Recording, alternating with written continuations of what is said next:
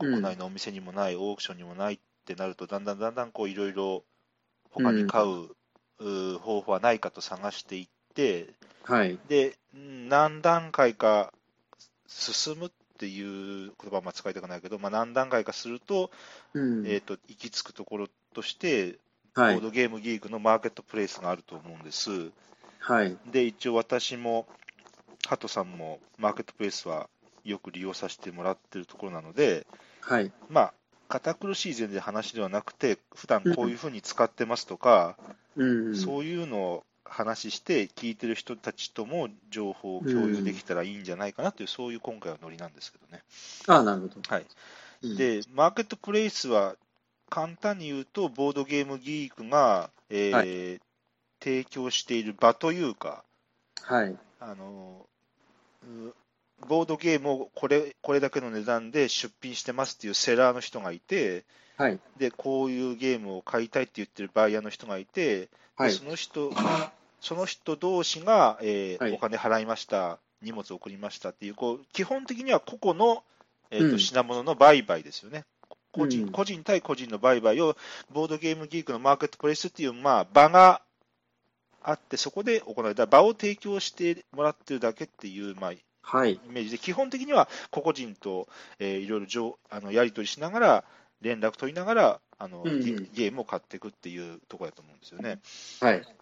で、えーっと、普段どういうふうにして使っているかっていうところとか、うんうんうん。あと、おこういうふうにすると、えーっと品品物探しやすいよとか、いろいろそういう話をしていければと思うんですけど、はい。マーケットプレイスはうん。何年ぐらい前かな、新しくなりましたよね、ページのこのデザインが。うーん。はい。で、そのペデザインが古くデザインが古い時は結構検索とかしにくかったんですけど、最近はすごくやりやすくなって、大変ありがたいところなんですけど、うんうんうん。まあ、まずちょっと、私がよくやってるやり方をやって、あと、ハトさんのもちょっとお聞きしたいなっていうところなんですけどね。はい。で、私は、あの、うん。えっ、と、まあ、なんか欲しいゲームがあって探してますと。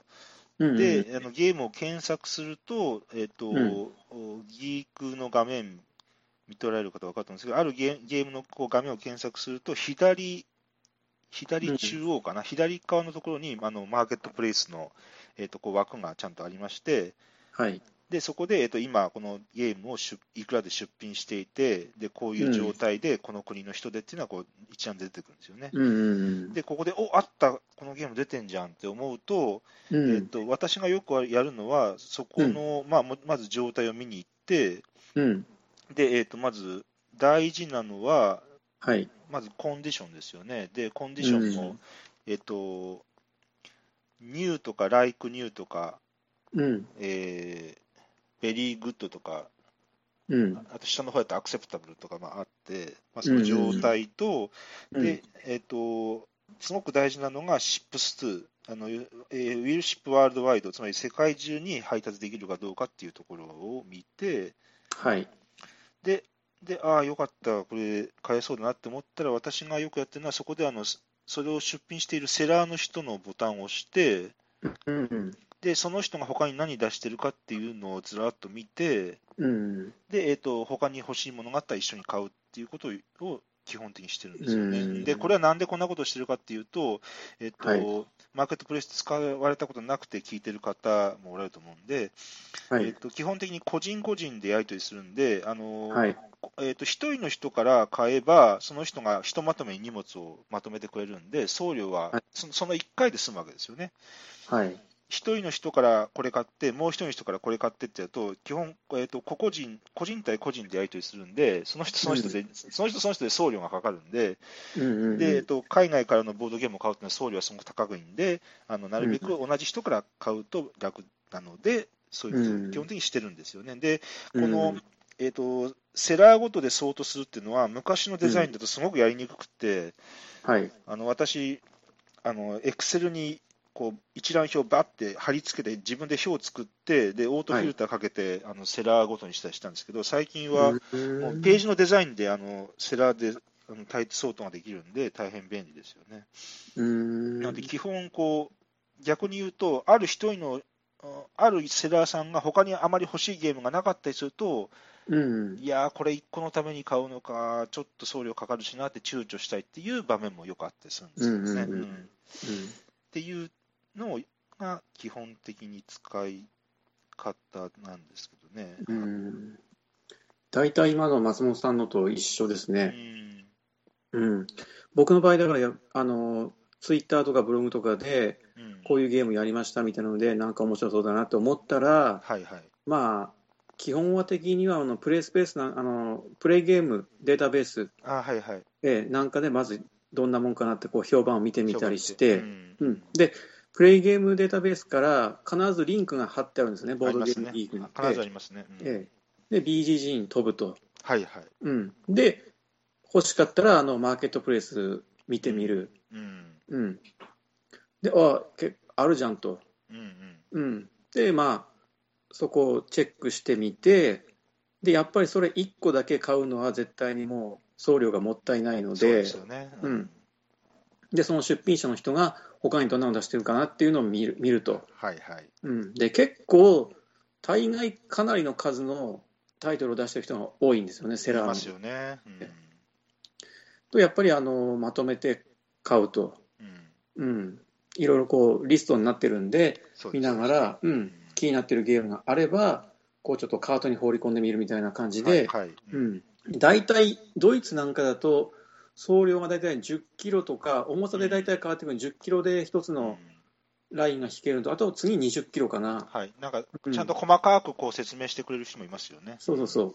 うん。うん、で、大体まあ10キロまで、大体で一つボードゲーム1キロ弱ぐらいで考えても、僕800グラム、900グラムぐらいかな。ああ、なるほどね。ううんん、だから10キロまでだと、ボードゲーム10個からうんうん。13、4個ぐらいまで買って、大体ちょうど10キロまでに送料のそのラインにちょうどままとまるっていう感じで、はいはい。まあ、たまにこうまとめて買うっていう感じですね。うん。うん、あの例えば中途半端な個数だと、ままだ買っても送料変わらないから、まだ買えるよみたいにこう流すような人もいたりしますよね。あーはいはいはいはい。うんうん。こう言ってくるセラーの人もいますよね、いますよね。うんまあ、とにかくセラーの人も本当に何百個とか1000超えてる人もいるのかな、まあ、とにかうんくなんかお店みたいな人もいそうだよね。しますよね。だから、うん。ドイツの中古ゲームショップのうん。オーナーの人じゃないんかな。うん。もううん、そのオールゲームズ for you の人とかいなかったかな、まあそういうお店の人とか、うん。あのうん。もうアメリカのショップみたいなのもいますよね、確か。はいはいはい。シールスゲームズだったかな。あはい、なんかええなんか、うん、あのやっぱり何回も使ってると、よくこのセラーから買うっていうのが、それぞれやっぱりいろいろあるんですけど、そうそうそう。うん。で、うん。あのそういうのであの、そういう人もいるので、そういうところ、初めて使われる方はそういうところから買えば、まず問題は起こらないと思うんですよね。うん。なんか、お金は払ったけれども、まあ大体ペイパルで払うわけですけど、そう。うん、お金払ったけど物来ないっていうのは、私は今まではちょっとそういうのはないのでな。ないですよね。うんうん。ちゃんとあの評価もつくしね、ヤフオクみたいに。はい、そうですね、ヤフオクで、うん。それは逆にちゃんとつけてあげないといけないと思います。ね。うん。で、代わりにそのバイヤーの人も我々セラーのその評価をしてくれますしね、うん。うんうんうん、そこはヤフオクとかと変わらないですよね。うんうんうんで、えーっと、あと、ボードゲームギークはアカウントを作ると、はい。えーっとこのゲーム、一つ一つのゲームについていろいろステータスをつけれるんですよね。あはい、で、例えばある欲しいゲームがあって、うん、で、そのゲームのステータスに、えーっと、えー want to buy ってこうチェックをつけておくんですね。で、want to buy にチェックをつけておくと、えーはい。マーケットプレイスのペページで、えーっと、ブラウズのところに Fi- Find My Wants あの、あなたの欲しいものっていうのがちゃんとあるので、うんうん、その、えーっと、ステータスで want to buy をつけたゲームで、今、うん。えーっと、マーケットプレイスに出品されているものはこう全部並んでくるんで、うん、で、こういう、そこからたどるっていうやり方もあると思いますね。あと、デザイナーの人で出品してる人も多くて、えーっとはい。私、ネスターからネスターのゲームを買ったこともあるし、あと、えーっと、あれですね、コンラッドうん、が確かバイヤーでセラーでいますね。コンラッドってのは、うんうん。うんえっ、と、えー、胡椒袋とかナゲッツとかの人ですけど、うんうんうんうん。うんあのあの方も古いゲーム、時々出されてるんで、うん。買ってだそういうまあ、デザイナーの人とかで出してる人もいて、うんあのえー面白いんですけど、買いすぎには注意ってぐらい、こう一旦乱すと楽しいところですよね。そうだね。うん結構もう今ではなかなか手に入らないような古いゲームをうん割と安価でうん手に入れるのは PGG のマーケットプレイスはいいかなってそうですね。思います。で、うんあのそういうなんキッズゲームとかジグソーパズルとか、うん。あのそういう分たちがもと、まあ、ノイズと言ってしまうけども、そういうものがないので、非常に集中してし、うんあの品物を探しやすいんで、そうだね。うん、だから、まあ、一番楽しいし、いいうん方法。だと思いますね。あの、個人間のやりとりなんで、それも知らない外国人とのやりとりっていうことで、うんうんちょっとなんか敷居が高いんじゃないかなと思っまあ、そう思うと思うんですね。思いがちなんだけど、うん実際にやってみると全然簡単で、うんすごく楽に、うんうん。最初私もやった時は、これ本当に来るんかなって、かなりドキドキしたんですけど、全う然ん、まあ、例えば海外のショップを使ったことあるっていううん。人であれば、うん。ほぼ変わりなくそうだね。できると言ってもいいと思うんですけうど、ん。まあ、あの向こうのセラーさんからいろいろメッセージが来ることがあるので、そこはちょっとあうんのじっくりチェックはしていかなきゃいけないですけどね。そうだね。うん結構ね、あの、届くまでワクワクするっていうか、あの、うん大きな段ボールにドカンとボードゲームたくさん入って、ね、うん10個も15個もボードゲームね、たっぷり詰まったのが届くとね、もうワクワクですよ、これは。一番楽しいですね、あれが。ね。で注意で、あるあるですけど、注意してほしいのは、海外のそういう送る人っていうのは、ああるでっかいボードゲームの箱の中に、ちっちゃいカードゲームの箱を入れてきたりするので、あのえあないないって言わずによく探してみるといいかもしれないはいですね。。はい。はい。あと、向こうの人はね、割となんかサービスで、うんカードゲームを1ありますね個とか2個とか3個とかつけてくれることもあって、はいうん、こういうのもね、嬉しいんですよね。で、あのこうボードゲームのカードゲーム棚に、えっとウィティヒのおばのいさんが3個とか4個入ってる人は、多分あの、うんマーケットプレイスでいろいろ 使ってる人なんではないかと一応あの考えていいんじゃないかと思います。分かる人だけが分かる話ですけど。なんか、私もね、おばのいさん、今、3個ぐらいあるんですよね。なんかうんまた入ってたよみたいなことなんですけど。で、えっ、と、もう一個、もう一個で軽く、私の方は eBay も使っていて、うん。で、えっ、と、eBay っていうのは、あの、世界、世界的なオークションサイトですけれども、うん。で、えっ、と、eBay は私は、あのー外国語全然できないので、えーい eBay のそういう日本のこう、日本の取り取り次ぎサービスというか、あのそういう、うんえー、と仲介サービスをしてくれるところがい,、まあ、いくつかあるので、うん。そこ経由で私は eBay を使っているところですね。で、うんえっ、と、eBay 使われたことない方で興味ある方向けに言うと、うん。えっ、と、マーケットプレイスよりは、あの探しにくいです、ものはね。あのうん。ボードゲームってやったとしても、その中にジグソーパズルとか、キッズゲームとか、あのなんか木木製のおもちゃとか、そういうのもいろいろ入ってきてるんで、うん。あの探しはにくいです、探しはにくいですけども、やっぱりたまにマーケットプレイスではなかったものがちょっちょって入ってることもあるので、うん。あの探す選択肢としては、はい全然ププラスプラスワンで1個あの加えていい選択肢だと、個人的には思いますね。例えば、うん。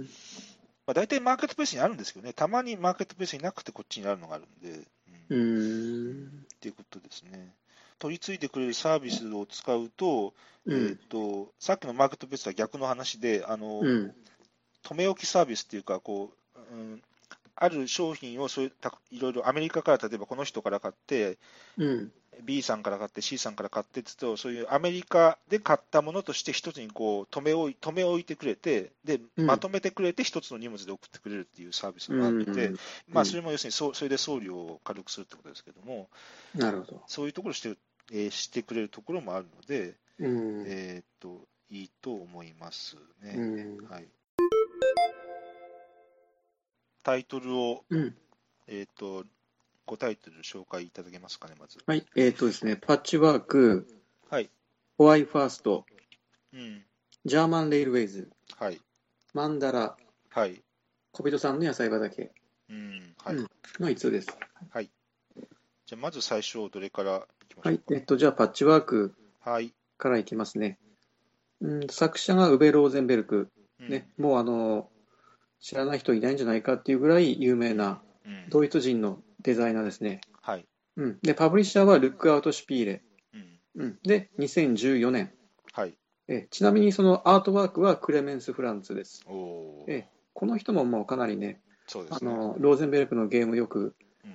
アートワーク担当される方なんで、はい。うん、本当になんか独特の温かい感じのうん。アートワークが結構ね、ファンの多いと思うんですけどフ、ァンの人もいますよね。ね、う、うんん。それで、えっと、2人用ゲームです。うん。ええー8歳以上はい。で、時間は15分っていう、まあ、表記はそうなってます。はい。うん、で結構ね、あの BGG の評価が実はかなり高くて、うん。まあ、ローゼンベルクだからということで、ちょっと補正かかってるのかもしれませんけど、うん。うん、もう120位ぐらい、僕が見たとき。きに、うん、で、アブストラクトの、まあ、これ、アブストラクトゲームなんですよね、運要素がない。うん。うん、で、3位です、アブストラクトランクで。すごいですよね。うん、で、ファミリーゲームランクでは8位ということで、うんかなり BGG の評価が高いはい。ゲームですね。う。うんん、で、一応あの、2014年のあのゴールデンギークアワードのノミネートとか、うん。うん、で、あの、アブストラクト部門ではもうこれがウィナーですね。取ってますね、もううね。ん。うん。で、どんなゲームなのかっていうと、ざっくり言いますと、まあ本当にあの、まあ今言ったように2人用のアブストラクトうん。で、あの、9×9 で81マス、これあの、2人用で1人が1枚、この81マスのボードを担当するんですよ、1枚ずつ。うんはい。で、中央に並んでいる、まあ、要するにその、パーツですね、まあ、パパッチワーク、パッチって言えばいいのかな、う、うんん。を、あのー取って、自分のボードにこう配置していくと。うん。で、この81のマスをなるべく隙間なく埋める、うん。う。ん、最後に残ってしまった、あの空いているマスが減点になって、はい。うん、で持っているお金っていうか、まあ、ボタンなんだけど、うんそそれを引いてあの最終的に得点っていうことになるんで、はい。うん、これをうまくねあのパーツを隙間なく埋めていくっていうゲームだと思うんです。はい。はい。うん、で、まあ、要するにそのパッチを置くってことでメカニクスとしてはタイル配置、うん。うん、あともう一つ面白いのがあのタイムトラックっていう、まあ、メカニクス使われてて、うん。まあ、要するにそのよくあるよくあるんですけどあの要するにそのトラックの進んでいない方後ろの方にいる人が常に手番を行うと。はい。はい。うん、どんなゲームあるかっていう例えばそのテーベの東とかうん。あるいはあの東海道ですね、あの東海道も要するにそのすごろくなんだけど一番最後のにいる駒うん。があの進めるアクションができるっていうあとまあブレーマーハーフェンもそれに入ってくるのかな僕ブレーマーハーフェンはちょっとまだ未プレイなんですけど、うん。うん、結構僕はねこの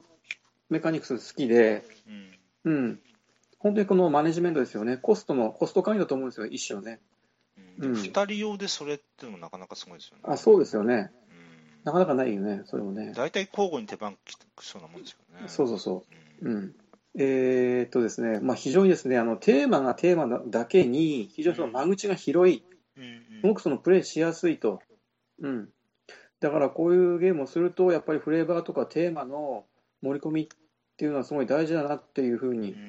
思うんですよね。はい。はい。うん、実際そのゲームは本当にその100%思考型完全情報のアブストラクトなんでうん。もうガチもいいところなんですけれども、うん。うん、こういうあの可愛らしいあのパッチワーク、キルトっていうのをテーマにしているので、すごくそのファミリーゲームとして、もうあの、ね、あのか家族でプレイしても全然おかしくないような、うん。うん、であの注目したいのはあとね、何点かあって、まああの置いたパッチによって定期的にボタンの収入があると。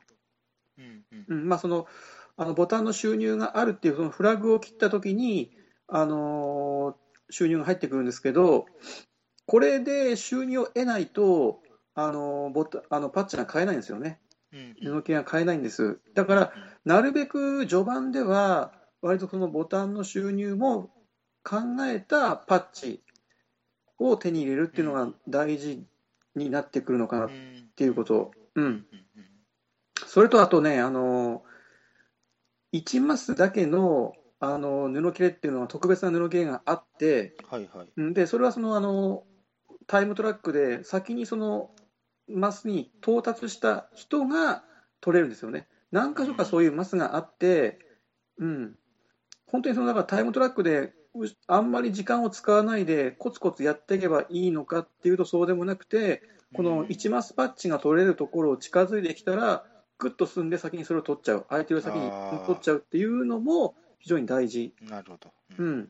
でなんせ1マスパッチでもどこでも置けるし、うんあの埋めるのにものすごく役に立つので、はいはい。うん、この辺の駆け引きもあるんですよね。うんうん、あと、あの 9×9 が全体のマスなんですけど、7×7 の、あのフィールドを埋めてしまっ最初に埋めた人に、まあ、7点入ると、ボタンが7つもらえるという、そういうちょっとボーナスがあって、うん。でこれもあの要するにゲームの展開、ね、やっていく中で、非常にそのいいアクセントになってるなっていうふうに僕は思ったんですよね。はい。はい。うん。うん。もうとにかくあの手番でやるのは、ボタンの収入、これはあの要するに相手より後ろにいるときに、相手より1マスだけ先に進めて、進んだマス目の分だけボタンがもらえると。うんうん、それをそれそのアクションが一つと、もう一つはあのパッチを実際に買って、うん、時間とボタンをコストとして払って、そのパッチを配置するっていう、この2択だけですね。はい。うん。だから非常にそのルールはシンプルで、うんうん、ものすごくそのプレイアビリティも高くて、うん、ローゼンベルク2人用ゲームって今、あの要するに2人コラからルアーブル、内陸港、うん、で、これで3つ目ですかね、まあ、どれもかなりレベル高いと思うんですけど、うん。うん、パッチワークも非常にその完成度が高くて、うん。うん、あのー本当にその完全なアブストラクトなんで、例えばネスターなんかから出てもおかしくないような、あのールールというか、メカニクスなんですけど、うん。うんまあ、まず、ネスターから出ないような、あのこのこういうね、フレーバー、テーマ、はい。うんの味付けがしっかりしてあって、うん。うん、それがまあこういうふうに高い評価につながっているのかなっていうふうにもうん。思ったんですよね。なるほどね。うん。うん。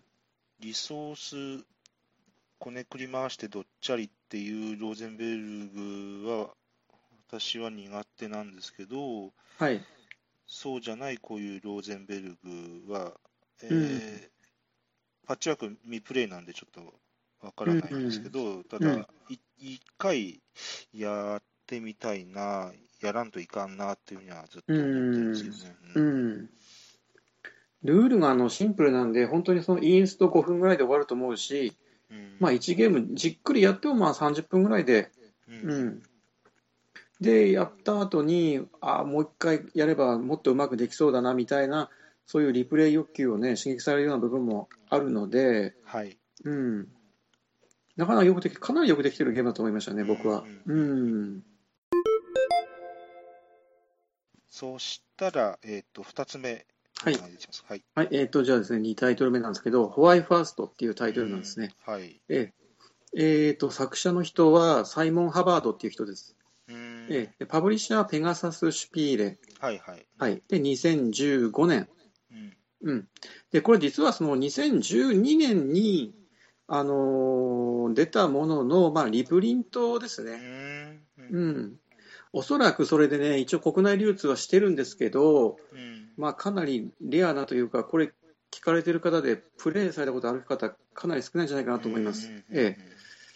まあ、かなりあのーマイナーなタイトルだと思うんですけど、うんうん、ちょっと紹介してみますね。で、あの人数はまあ2人から6人まで、はい。うん、ちょっとあのパーティーゲームっぽいノリなんで、まあ、4人、5人、6人あたりがあーできれば欲しいところですね。はい。うん、で、あの対象年齢は、まあ、ルールブックは14歳から、結構高いですね。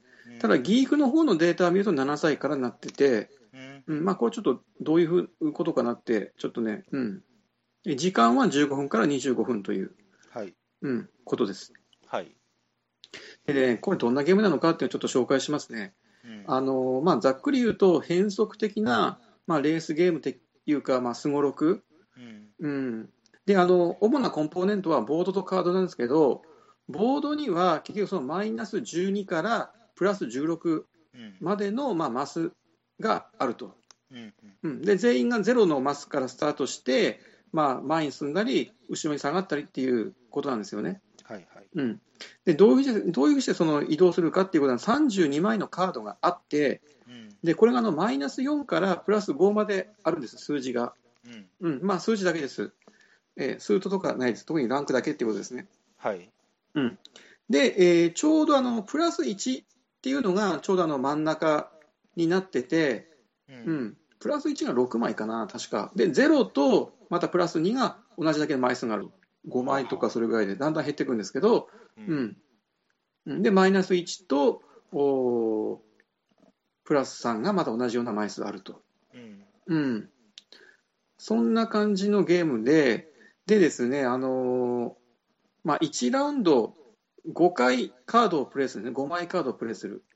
うんはいでで5、5ラウンドやるんですけど、本来のルールは、あの手札5枚あって、そのうちのまず1枚目を、まあ、あの一斉に誰の駒に対してそのカードを使うかっていう、うんで同時処理ってね、まあ、ちょっとね、この辺があの難しいところなんだけど、うん。一斉にその裏向きで、そのプレイヤーの前に出すと。で、あの出した後に全員がまあ表向けて、あの例えば白の前にはプラス3とマイナス2のカードがプレイされましたと。うん。そしたら白い駒が一歩前に進むと。ううん、これを5回繰り返すんですね。ううん。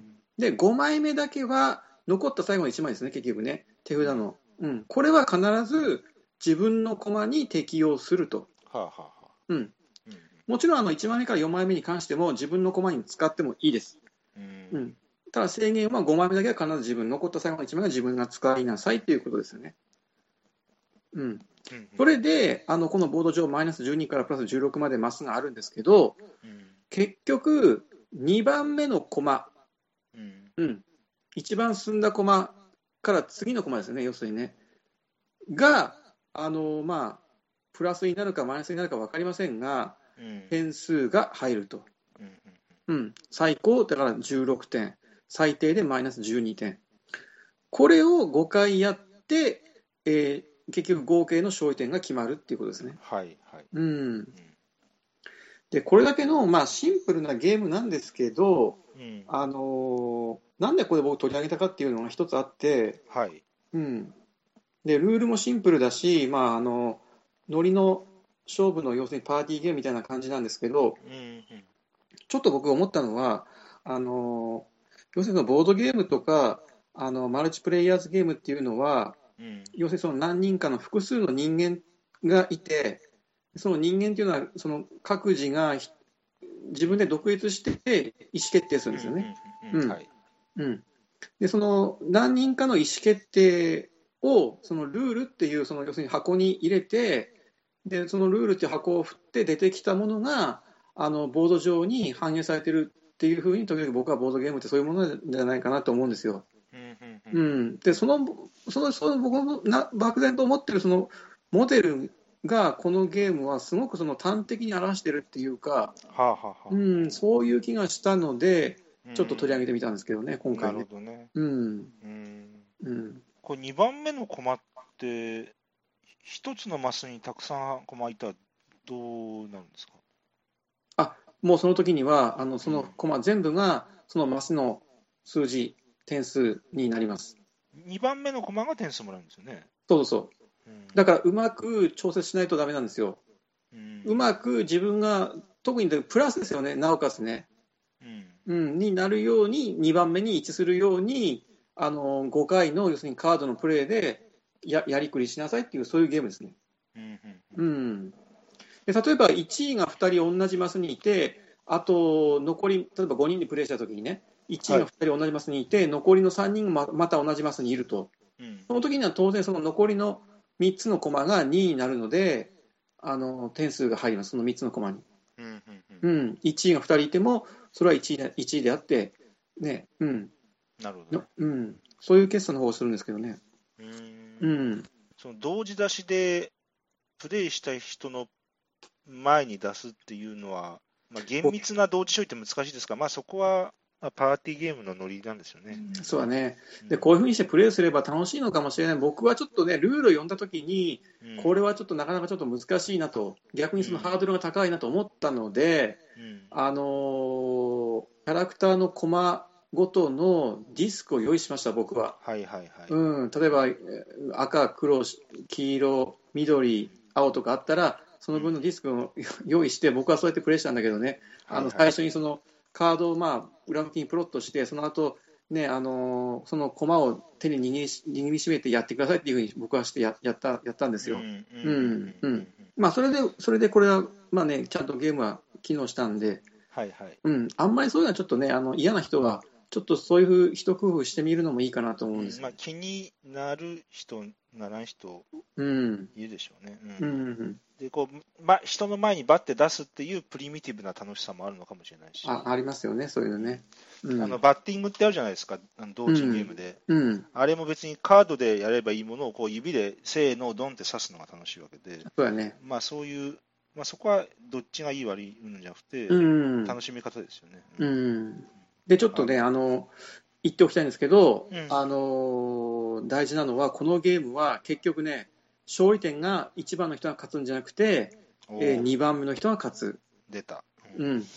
こんなゲームは僕はちょっと見たことがないですね。はいはい。ええだから、インスト抜け非常にしやすいので、うんあのもしプレイされる方いたら、そこね、十分注意して、インストされるといいと思います。それは最後のオチに取っといて、最後に言いたいですね。うんそうそうそう。うん、僕もね、危うくこれ最初にインストした時に抜けてて、うん、あ2ラウンド目ぐらいで、それに気がついて、うん、多分このゲームだけじゃないですかね、勝利点が2番目の人が、あの最終的なゲーム勝者ですっていうのは。そうですね。うん、ない気がしますね、確もかにね。あったら教えてください。例えばあの、プラスが一番多い人が勝つってのはまあ普通ですけど、まあ、マイナスが一番多い人が勝つっていうのもまあ中にありますけどね。はいはい。うん、これだ、作品自体は2012年でしたっけ？だから、うん、ちょうど 10days、あほ他の番組の名前出しますけど、10days テレビであの紹介されてたんですよね、ちょうど。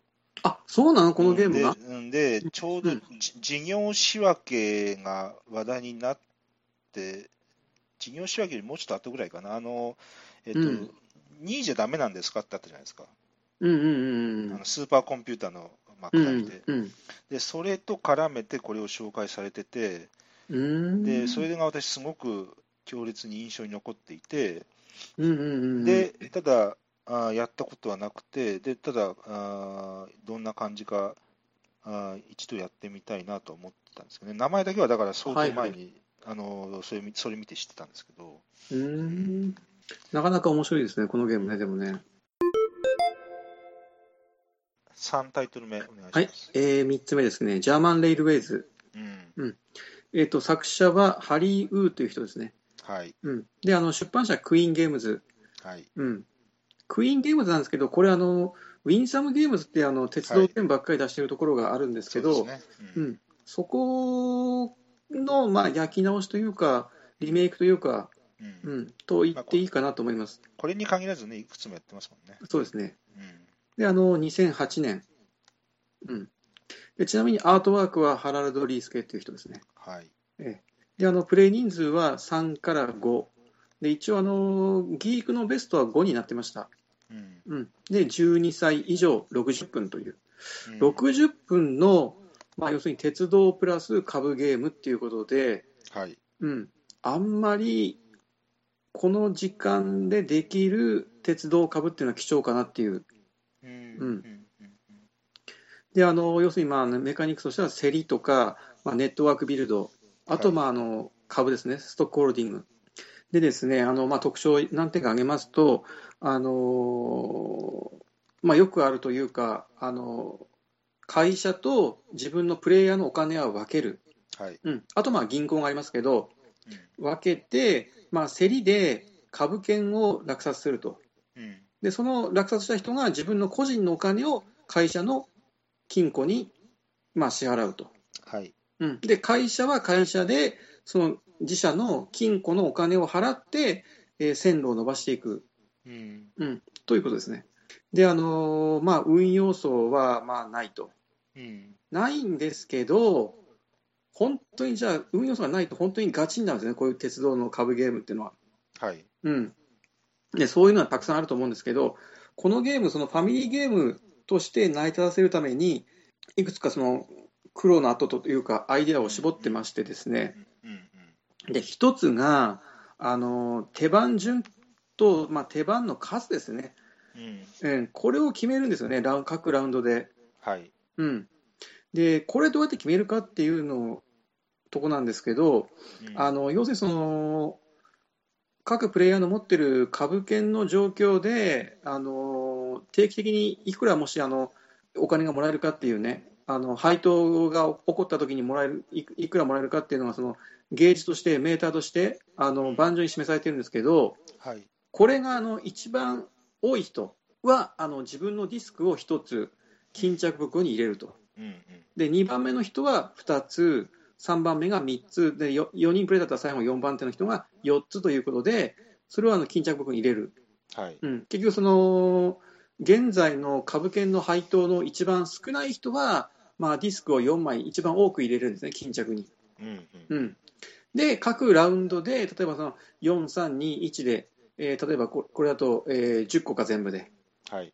10個あのディスクが入った巾着から、まあ、1個ずつあのディスクを、まあ、抜いて抜いていくと、うん。うん。うん、ひ引っ張ってくると。うん。うん、で、あのー出てきたディスクを順番にこう1番、2番、3番、4番、5番とかになってるかな、そこにまあ置いていくことで、あのそのラウンドのおプレイヤー何番手に何回アクションができるかっていうのが決まるっていう、これがこの面白いメカニクスですよね。うん。うん。うん、自然にその、まあ、あくまでも期待値的なものですけど、弱い人は何回もアクションができるように、確率的にはなっていると、確率的には。うん確率的にはね。ううんん。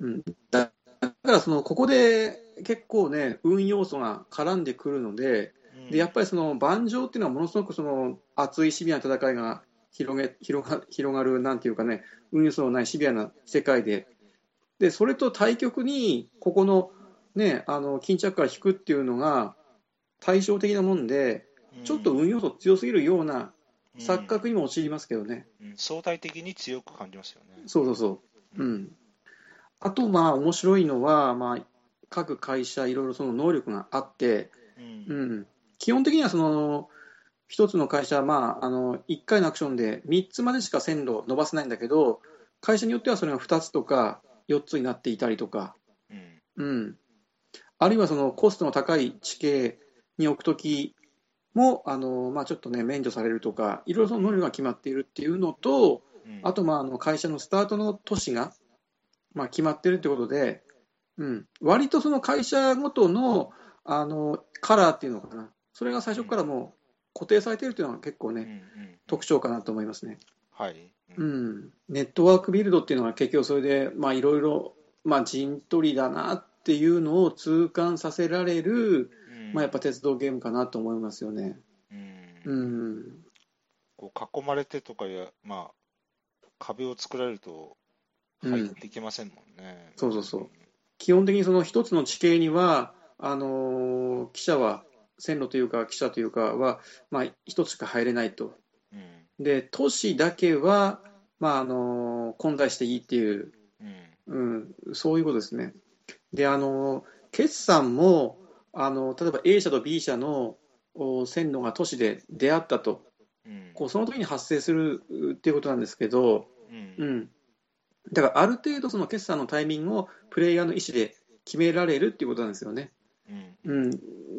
うん、ララウンドごとに定期収入があるとか、そういうわけじゃないっていうことですよね。そうですね。うんうん、で、この時にその伸ばしてってくっつけた方が株の配当が2倍になるっていうルールがあって、はい。うん、でこの前のセッションでもそうだったんですけど、結構ね、そこをしっかりと頭に押さえておかないと、例えば結構ね、あの序盤で差が開いたりしてしまうことがあって、うん。ううん。ん、その辺ちょっとセーフティーネットはないので、あのお互いそのプレイヤー間でバランスを取っていかないといけないのかなっていうふうに。そういう luckless っていうか、運の要素が少ないと、そういうことには、まあ、まあなりますよね。そうだね。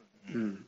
こういう Historic Railroad System、 Cube Rails っていう人もいますけど、この線路の代わりにキューブを置いて置いておく、一連のこういろんな他にもパリコネクションとかブローチモアオハイオとか、えー、うん、いろいろありますよね。で、うん、ジャーマンレイルウェイズはそうですね、各会社ごとに特殊能力があるっていうのと、うん、えーと、そのそこのやっぱ手番順システムが他と違うところかなって思いますね。うん、で、接触したら決算っていうのは、うん、えっ、と、実はサマルカンドも似たようなとこがあって、うん、あれも、えっと、ラクダが接触するとコインもらえたりって話なんで、うん、でそういう接触して決算っていうシステムはあの、うん、おっしゃったように決算のタイミングのコントロールっていうのもあるんで、そこも面白いかなと思います、キューブ系、 Cube Rails 系は、私はシカゴエクスプレスとジャーマンレイルウェイズと、アメリカンレイルズぐらいしかやったことはないんですけど、アメリカンレイルズもシカゴエクスプレスも、よりラックレスで、うん、より、えー、運の要素は少ないような気がしていて、そうだね。で、それに比べるとジャーマンレイルウェイズは、その袋から引くっていうところとか、うん、各会社の能力とかもあって、うん、って間違うと、もう取り返しがつかないみたいな、そういうそういうきつい感じは若干、えー、なんかや柔らかくなってるそうだね。印象ちょっとありますね。うん。うん、僕はちょっとこの辺のその鉄道ゲームで、あのシビアかシビアじゃないかって一つの指標として思うのが、うん、あの各鉄道会社の金庫のお金の、要するにその、なんていうか、そのカツカツさっていうのかな、うん、うん、その鉄道を引くのにかかるコストが高いゲームっていうのかな、その金庫のお金の割には、結構厳しいみたいな、そういうゲームはね、やっぱシビアに思うんですよね。うん、で、アメリカンレースなんかは、もう本当にその結構、会社のお金がすぐなくなっていくイメージがあって、うんであれはなんかルールで、あの金庫にお金を入れるっていうアクションもありますああるんだよね。あります、あります。うん、だからだから、うん、だから逆にその本当に金庫のマネジメントが厳しいゲームなのかなって思って、ジャーマンレールウェイズの場合は、まあ、この前のセッションはまあ割とみんながその辺を意識して競りで結構高額をつけたっていうのもあるのかもしれないけど、うんうん、そんなにはお金に困らなかった印象があったので、うん、うん、その辺でそのファミリーゲームに近づくかフリークゲームに近づくかっていうのも一つあるのかなっていうふうにも思うんですよね。うん、うん、で競ったお金は会社に入ってその資金で線路を引くっていうのは、うん。まあ、初めて聞くとパッと直感的にはなかなか立ち振る舞いがわから難しいですけど、私も私も分かってないし苦苦手なところありますけど、うん、あと株だから、えー、要するに同盟関係、共有関係みたいなところを,、を意識して、意識しなければならないゲームなので、うん、例えば、こういう鉄道株ゲームでたまにあるのは、うん、えっ、ー、と、A, A さんが株券2枚持ってて、うん、B さんが株券1枚持ってて、うん、でも B さんが、うん、あのその会社にお金が入るようなプレーをしたみたいな話なんですよね。要するに、あのゲームからゲーム的に言うと、うん、B さんもお金入るか知らんけど、それの2倍 A さんにお金入るんだから、うん、B さんは A さんの邪魔をしなきゃいけないんですよね。うん、うん、だけども、やっぱりいや、俺にお金入るんだからややっていいじゃんみたいな、うん、そういうプレイをしたときに、ゲームによってはちょっとワンサイドになってったりするので、うん、そこら辺がこう、うん、難しい側面はありますね。うん、うん、なるほどね。はい、そしたら、えーと、4タイトル目ですかね。はい、はい、えーと、じゃあ4つ目ですね。えーと、マンダラ。はい。うん。えーとですね、作者は麻生忠次さんと読めばいいのかな。うん。うん、えーと、ニューゲームズオーダー、2015年、はい、この前出たばっかりです。うん。うん、で、アートワークは山田裕介さん。はい。はい。3人か4人、うん12歳以上。時間はボックス表記120分。うん。うん、ということです。はい。えーっとですね、マンダラですね。で、あの、東京ドイツゲームショーっていうのが、はい。まあ、ありまして、まあ、正確には第1回東京ドイツゲームショーはい。の、えーニューゲームズオーダー特別賞そうですね。を取った作品、まあ、ちなみにあの対象はあの枯山水はい。だったんですけどね。そうですね。うん、で、あのこれが要するにですね2年を経て、ついにようやくというか、製品化されて、はい。えーこの度、うん、この前、東京であったあのゲームのあのフェスみたいなのタイミングはい合わせて、まあ、発売されたと、えーいうことです。はいはい。でですね、あのまあメカニクスとしては、まあ、ネットワークビルドっていうのがやっぱりまず、うん。うん。まあ、メインになるのかな。ううんん。そうですね。えそれが得やっぱりね。うんはい。えで、あのまあ、あとは、まあ、ワーカープレイスメントというか、まあ、競りというか、僕としては、まあ、競りだと言いたい。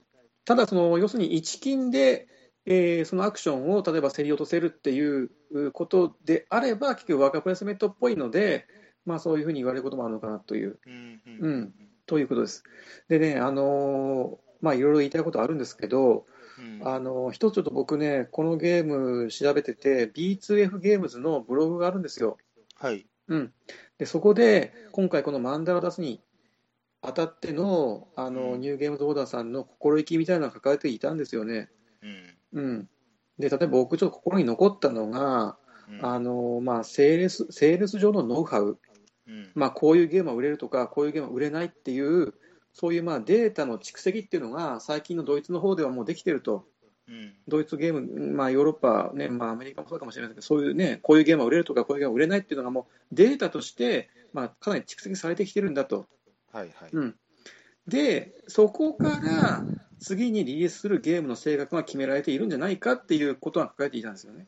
うん。うん、でそういうふうなあのデータに基づいて、まあ、売れるゲームを作れば、まあ、あの採算は、ね、あの取れるというかあうんの赤字にはならないし、あの逆に黒字に近づいていくっていうのは最もなんだけど、うんじゃあそれで例えばその打作から離れるだけで傑作になるわけではないんだっていうこの文章が結構僕にはねずしっときたんですよね。うん。うん、打作から離れるだけでは傑作になるわけではないっていうね。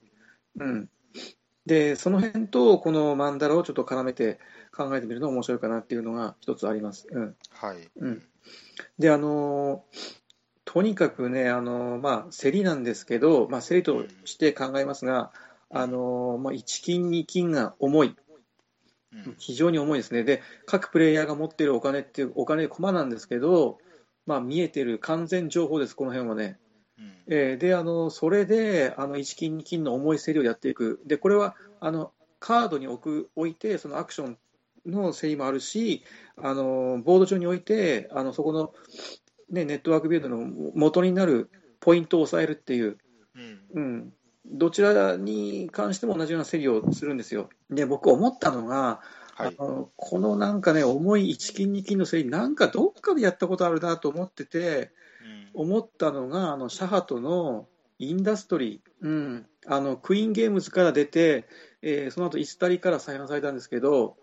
あれも1金、2金、3金ぐらいの、もう3金まで出せばほぼ競り落とせるようなうん。感じのあのテックツリーと競りのあの融合だったんですよね。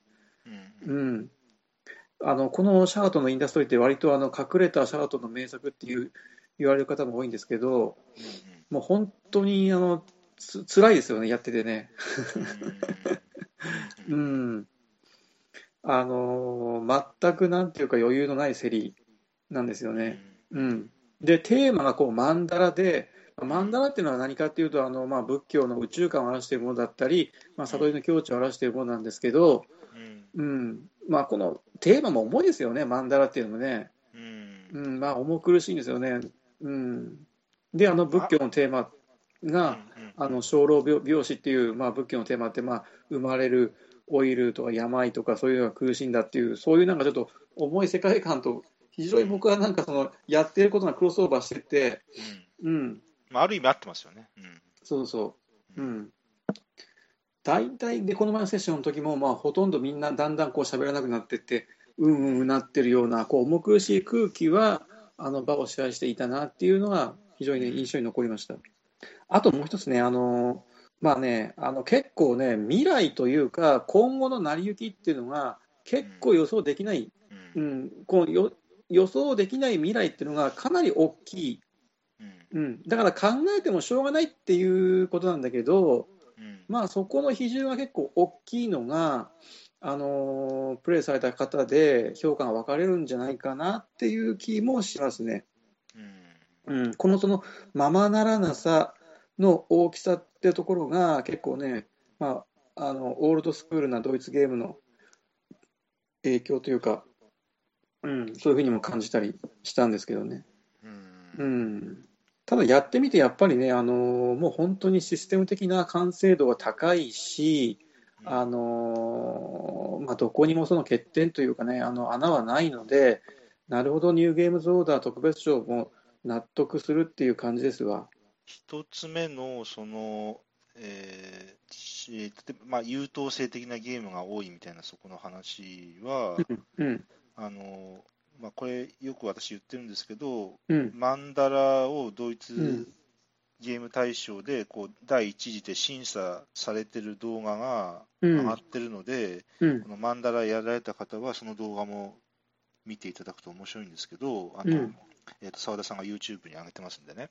うん、で、もうそこで、あの、よあのえー店長のよ、店長のお吉田さんは、もう、うん面白いけれども、これ売れないぜっても言ってるわけですよね、はっきりうと。うんんだからやっぱもうそこ、でもやっぱり、えーとある、ある種の使命感と似たようなものもあって、こう出されるっていうところに、うん、えーとこう強い意志を感じるんですよね。なるほどね。っていうのと、うん、えーっーハトさんのところで4人でやったときは非常に重いセッションで、うん、でもうちょっと当分いいかなって正直私思ったりしたんですけど、うん、あのその後別のところで3人でやったんですけど、はい。えーっとその時は1時間ぐらいで終わりまして、うん、でそれなんでかっていうと、あのもうインストを聞いた時点で他の方が、うん、えこれって考えてもしょうがないよねって言い出して、うん、あの要するに回転したり、うん。移動したり、うん、でじゃあで回回転を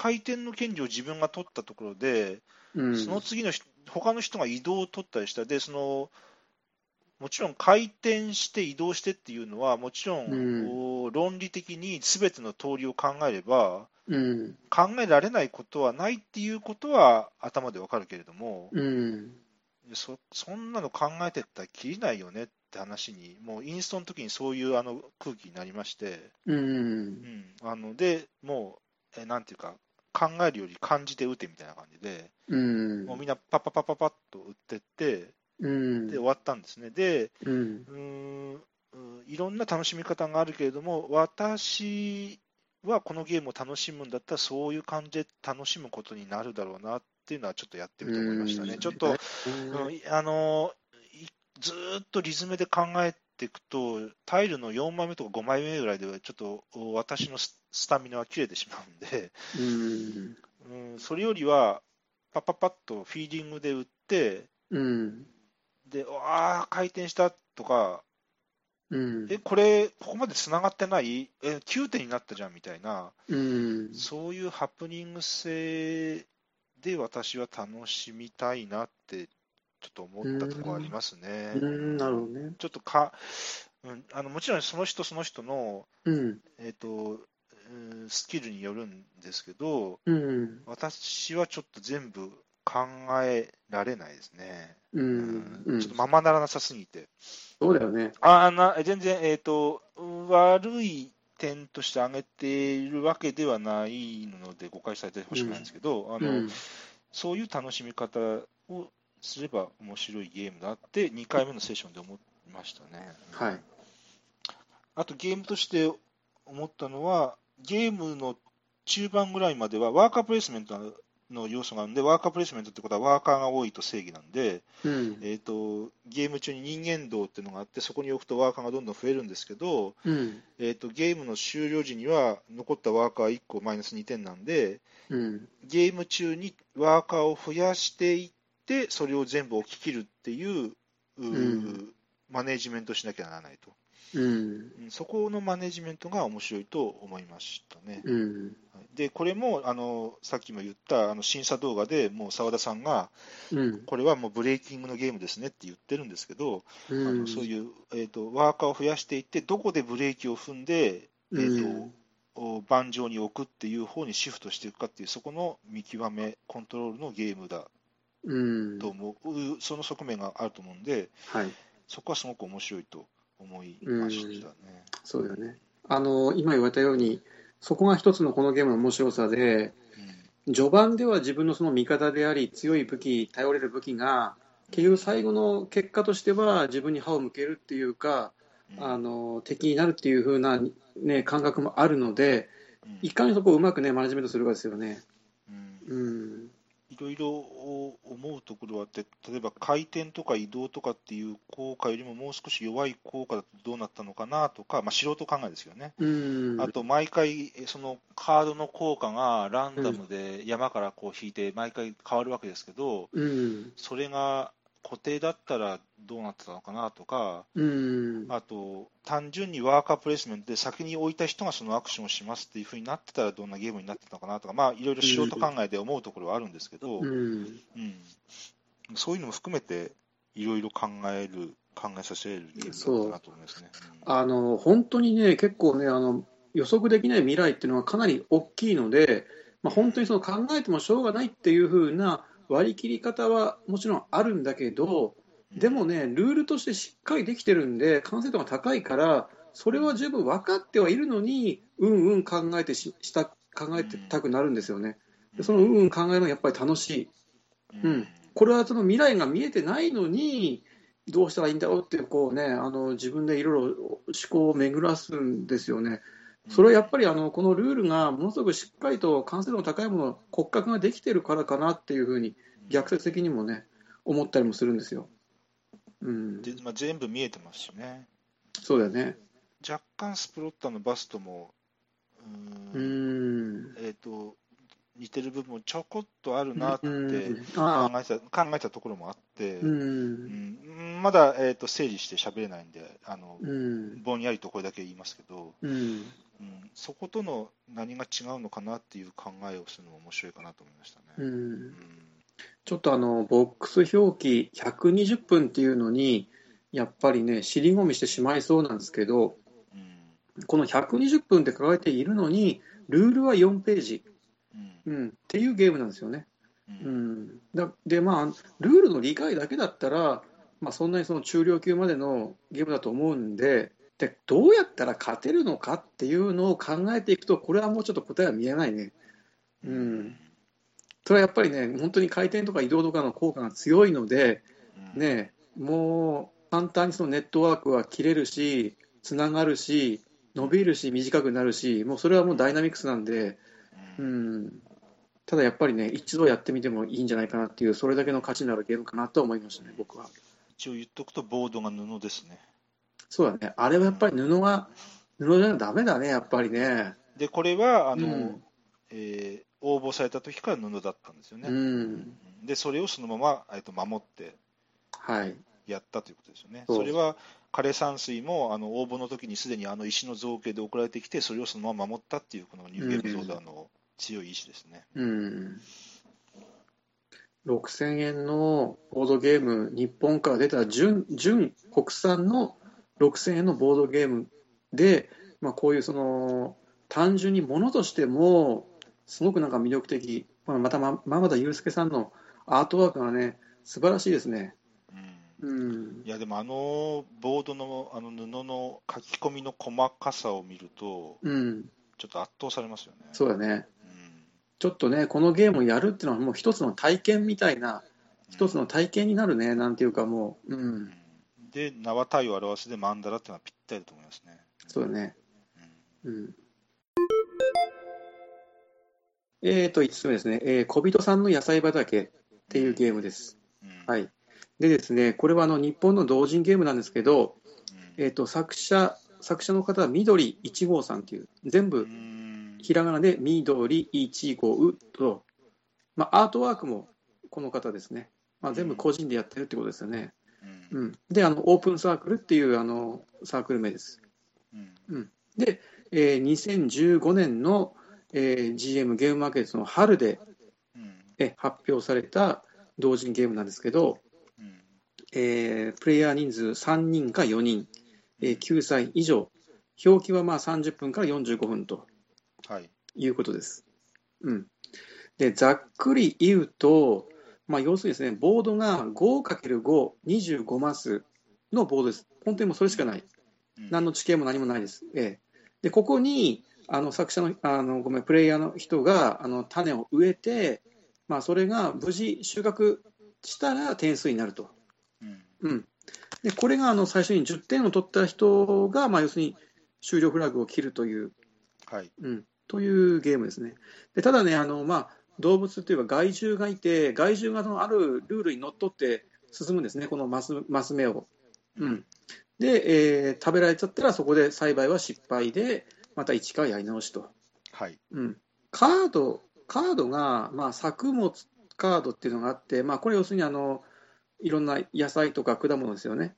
ううんん、で例えばその4ターンで、えー4点になりますとか、はい。うんまあ、6ターンで7点になりますとか、まあ、ちょっと細かい数ちょっと間違ってるかもしれませんけど、そういうのが作物カードがあって、であと補助カードって8枚あります。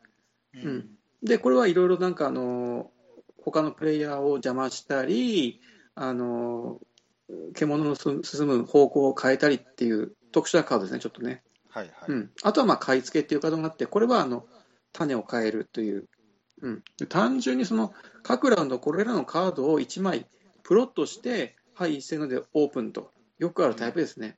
ううん。ん、であとはまあほぼ自動処理、まあ、野菜の栽培をやるときには、どういうふうにあの自分の種を植えて、それに付随する小人さんをどうやって置くかっていう、うん、ここがちょっとね、あの陣取るの要素もあって、そうなんですよね。うん、うん。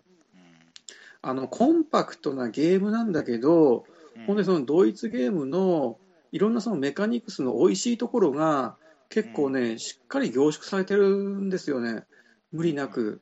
うん。うん、でテーマはほのぼのとしてるんだけど、ものすごく完成度高くて、面白いんですよね、これが。うんうんうん、ななんていうかな、そのまあ、あとね、種をこう植えたら、あとはね、もう無事もこう実るのを待つ、もう本当に時間が経つのを待つっていうことで、本当にその人事を尽くして天命を待つっていう言葉がぴったりくるようなあのゲームで、まあ、本当にこう野菜を栽培するとか、まあ、日本人農耕民族って言われてる、まあ、その辺ぴったりね、合うんじゃないかなっていうね、こういう雰囲気が好きな人結構ね、いるんじゃないかなっていう。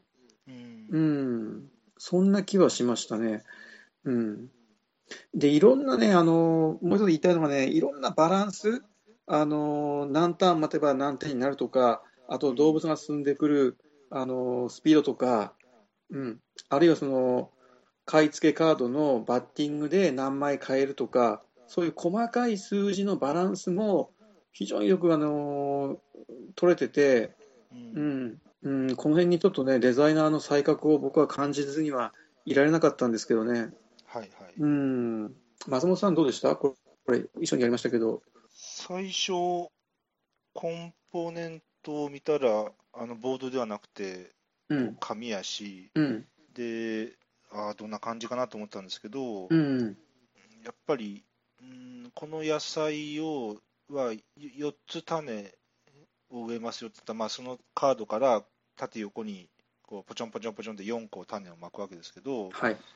でそれが、えー、と4ターンかかって収穫できますよっていうのが見た目にちゃんと分かりやすくなってて、うん、でしかもな、えー、とたくさんターン数がかかるその、うん、えー、と野菜ほどうん、えー陣そのマップ上で陣取りになっていて、なかなか置きにくいし、うん、仮に置けたとしても、えー畑の中を動き回る猛獣にぶつかりやすいし、うん、でターンが進むごとに一個ずつ種を回収していって、その盤面のその陣取りの要素も、こう刻々と変わっていくし、うん、そのその変わり方も、全然極端なダイナミズムなではなくて、うん、いい感じのその変化があるから飽きないし、そうですね、個人的にはやっぱりあのその、えーと、その収穫するまでのターンマーカーが、うん、えーと、カードの上に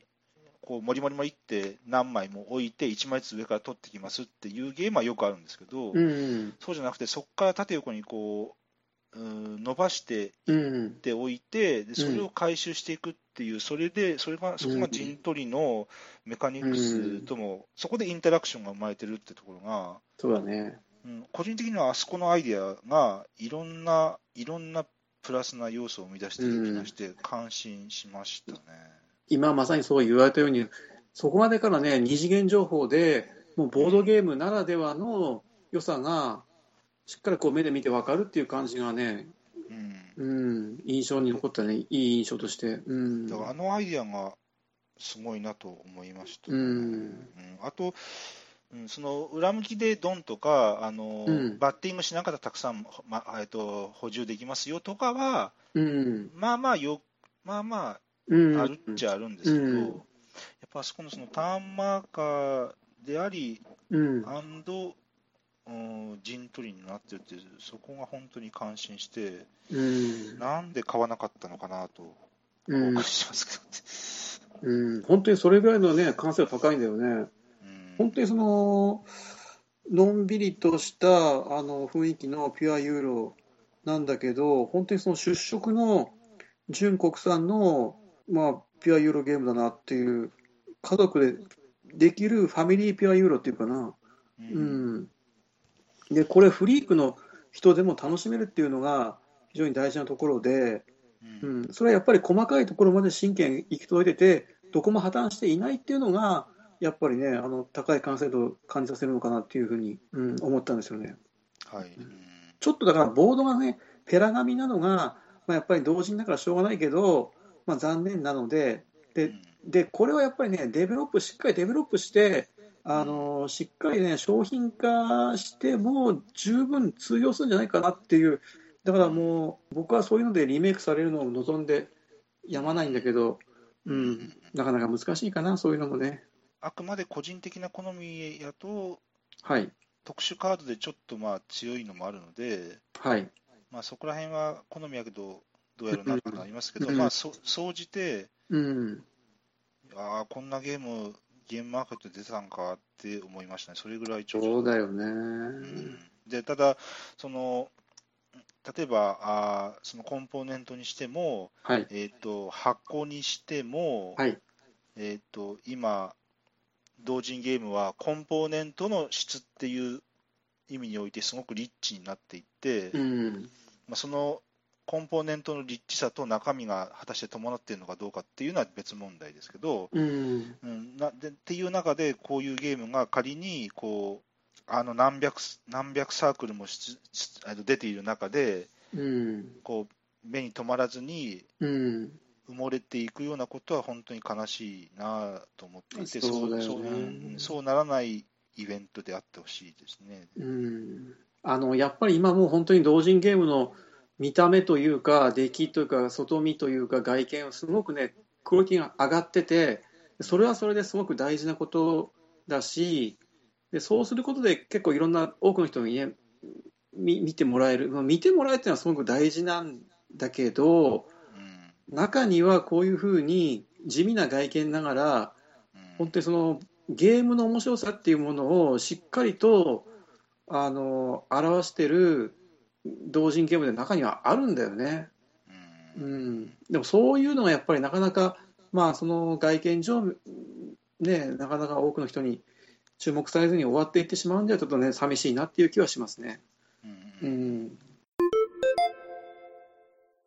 はいえー、っとねじゃあこれ10日に公開になると思うんですけど、はい。まあ、もう10日に公開されてもうすぐすぐですね。13日9月13日の日曜日にあの福井県越前市の広瀬町のワークステップ広瀬っていうところで、えーエチボというオープンゲーム会をやります。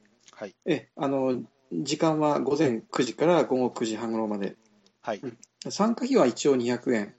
で、あの初参加者、見学者、高校生以下は無料で、はい。え駐車場もついているので、遠方から来られた方も安心して車止めて楽しんでいたいただけると思います。はい途中の入退場も自由ですので、あの皆さんぜひお気軽にお越しください。今回紹介した一応小人さんの野菜畑もを持ち込もうかなと思っています。ああ、はい。うんじゃあ、これ聞かれて興味ある方はぜひ、そうですね。ね、一度。えーえはい。えっ、と、私の方は、うんえー金沢万有クラブ9月の19日土曜日です。はい。えー IT ビジネスプラザ武蔵といはいう建物の5階の研修室にで行います。参加費はい500円です。一律500円です。はい。えーこちらは街の中ですので、はいえー駐車場等はないので、近くのおコインパーキング等に止めていただくか、はい。もう近くまでバスが通ってますので、はい。公共交通機関を利用していただくかとはい。いうことになりますので、すみません、はいお願いします。はい。はいえっ、と、10時から夜の10時までやってお。ります。はい、おはい願いします。はい。はい。そういうわけで、うん。